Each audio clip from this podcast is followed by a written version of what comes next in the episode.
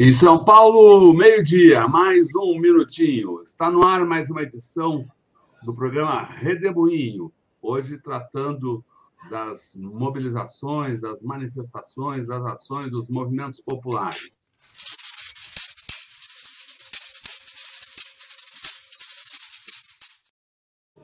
Kelly Mafor, seja muito bem-vinda a esse redemoinho.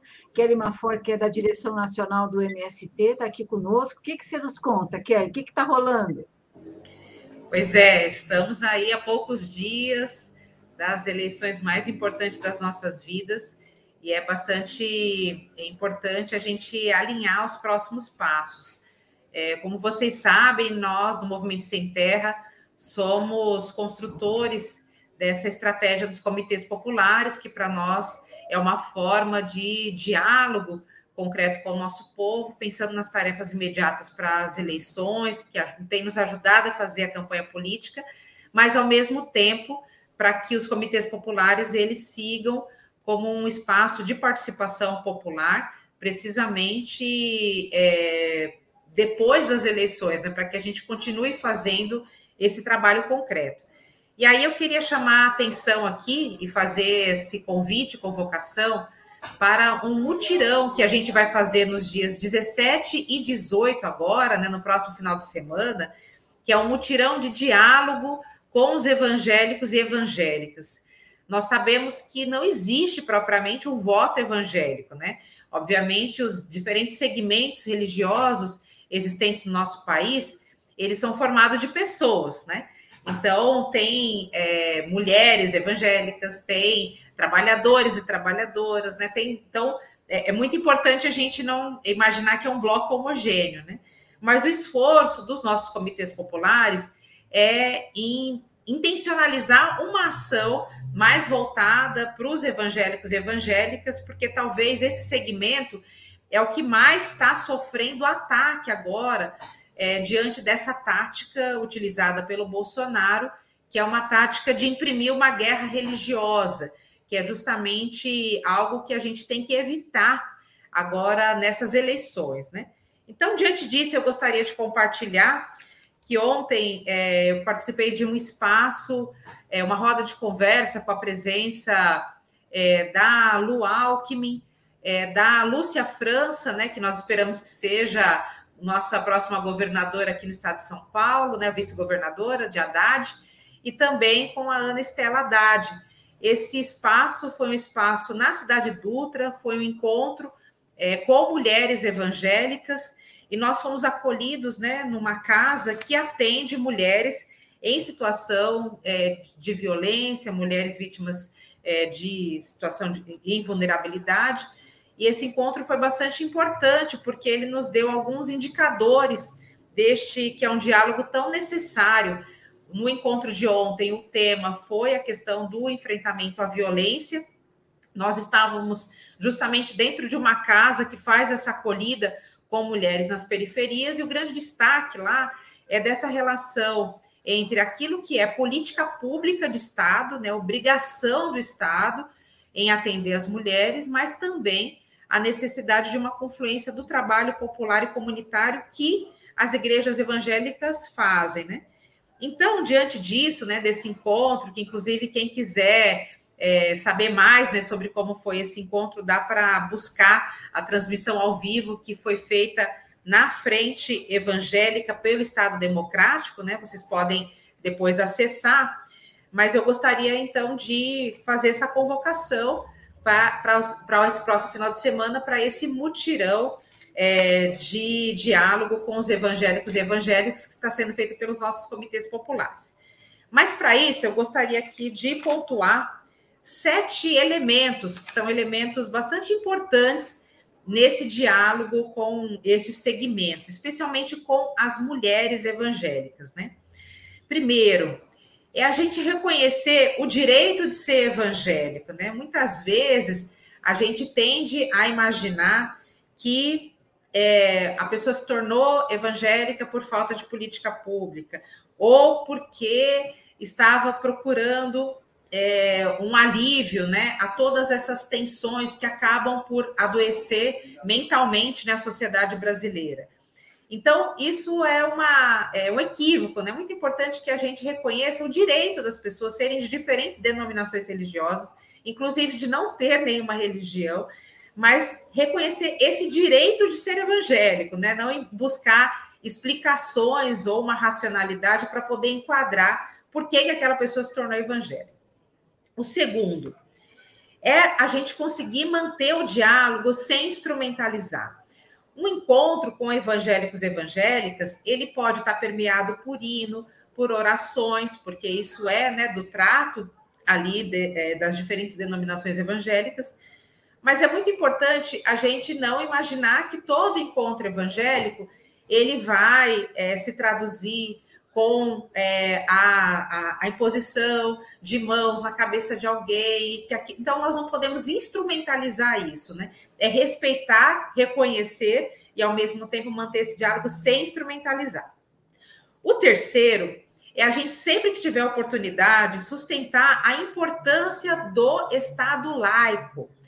É, o Estado laico é justamente a possibilidade da gente manter o respeito né, das diferentes religiões, espiritualidades, a gente conseguir fazer frente ao racismo que está presente principalmente contra as religiões e espiritualidades de matriz africana, é a gente conseguir é, manter o diálogo entre pessoas que são diferentes, né? Então, isso é um pilar bastante importante. O Estado é laico e, e por ter que defender um Estado laico, né, ter essa necessidade, é que a gente consegue assegurar a diferença, a, a existência de diferentes igrejas e religiões, né? O, o Bolsonaro e o bolsonarismo têm dito, né, que o, o Lula vai fechar igrejas, né? E isso é justamente o contrário. É, ter um Estado democrático e laico é o que permite ter né, diferentes igrejas, de, diferentes religiões e um respeito mútuo entre elas. Né? O quarto elemento que eu queria destacar aqui é evitar a guerra religiosa. Né? Esse é um tema que o, o, o lado de lá está tentando o tempo todo trazer para o centro da disputa eleitoral.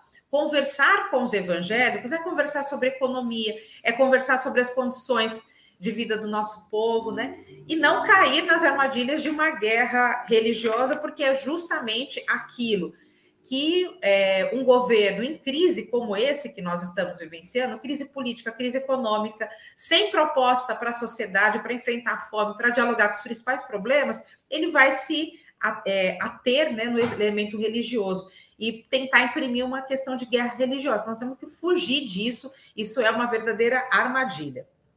O quinto elemento, né, é sobre a questão do uso da Bíblia. A Bíblia, ela é um livro histórico, a Bíblia, ela é uma referência para muitas religiões, especialmente religiões cristãs, é, e citações bíblicas, referências a bíblicas, elas podem ser usadas por qualquer pessoa, mas tem que ser feito dentro de um contexto que não pode ser algo que seja de forçação, né? Então, o, o, uso né, a versículos, a capítulos da Bíblia, a livros históricos é sempre bastante importante, mas que sempre seja feito dentro de um determinado contexto, porque isso ajuda no diálogo, né? É muito difícil a gente dialogar com diferentes religiões, especialmente com a evangélica, sem a gente dominar minimamente a questão da teologia, a hermenêutica, né, que é um, ferramentas importantes para a gente poder avançar nisso. O sexto elemento é destacar e reconhecer a importância dos evangélicos e evangélicas, especialmente aquelas igrejas pequenas de base, no combate à fome no combate à violência. É, tem um trabalho bastante territorializado nas periferias do nosso país que é feito por essas igrejas. Então, é muito importante reconhecer e não imaginar que isso é, tira o papel do Estado, muito pelo contrário, isso deve ser uma forma de luta para que a gente avance políticas públicas e na responsabilização do Estado sobre esses temas, né? E o sétimo e último, né, é, elemento que eu queria aqui destacar e orientar é que a gente preste muita atenção nessa mensagem das armas especialmente para as mulheres evangélicas, as mulheres evangélicas rechaçam a ideia de armas, porque elas sabem que as armas, mais armas significa mais violência, mais violência contra as mulheres e mais feminicídio. As mulheres evangélicas não gostam e não querem armas. Isso aqui no Brasil, por enquanto, ainda não teve tanta força, né? apesar da toda a propaganda bolsonarista. A defesa da família, né, ela passa por, pelo enfrentamento a esta política armamentista do governo Bolsonaro. A palavra de ordem deve ser: armas destroem famílias. E principalmente entre essa base evangélica composta lá na ponta de mulheres periféricas, mulheres negras trabalhadoras, essa é uma mensagem bastante importante. Recentemente, né, e com isso concluo, é, o Instituto Sou da Paz divulgou né, que entre esses mais de 40 decretos de Bolsonaro sobre é, maior aumento de liberação de armas e armamentos, é, isso fez com que hoje a gente saltasse né, para o número médio de 1.300 armas compradas por brasileiros e brasileiras. Né? Esse número é estarrecedor. Em 2018, a gente tinha 350 mil armas registradas junto aos colecionadores, atiradores, caçadores. Em 2022, esse número já saltou para um milhão de armas registradas. Então, é muito mais armas circulando, é muito mais lucro para as empresas tipo Taurus e é muito mais mensagem para que as pessoas usem armas em todos os locais. E isso a gente sabe que acaba que na vida real irriga mesmo, é o crime organizado, né? Então, crime organizado, milícia, isso é coisa de Bolsonaro e bolsonarismo. Essa mensagem, né, é, de que armas destroem famílias, ela é muito potente e que a gente também dissemine isso, principalmente com as mulheres evangélicas, porque elas sabem que armas são armas para poder matar pessoas, especialmente para poder fazer aumentar a violência contra as mulheres. Então, completamente contrário àquela mensagem que o Bolsonaro tentou imprimir, de que quando a mulher está é, numa estrada e, e, seu pneu fura, o que, que você prefere? Disse o Bolsonaro. A Lei Maria da Penha ou ter uma arma?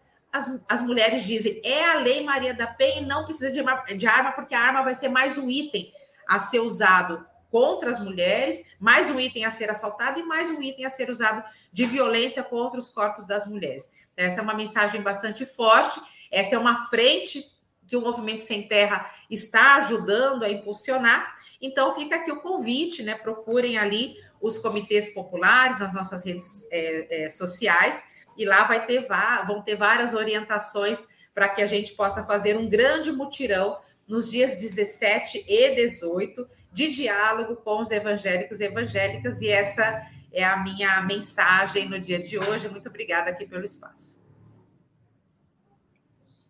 Muito bom, Kelly, ótimo. Muito obrigado, Kelly. Lembra, lembrando a todos que eu procurei aqui acompanhando a fala da Kelly e colocando os itens nos, nos comentários. Vai estar então, na descrição do vídeo tá também. Está na, descrição do vídeo também. Esse uh, não é um decálogo, é um heptálogo, heptálogo aqui de, de recomendações para esse diálogo tão importante uh, que a Kelly trouxe aqui para a gente. Kelly Mafor, da direção nacional do MST, muito obrigado por sua participação aqui no Redemoinho, que é um programa que a gente transmite de segunda a sexta-feira, sempre ao meio-dia, cada dia com um tema específico a Kelly, o João Pedro e, e, outros dirigentes de movimentos populares falam aqui no Povo na Rua. Às quartas-feiras, amanhã, a gente tem o debate sobre as questões internacionais com o professor Gilberto Maringoni.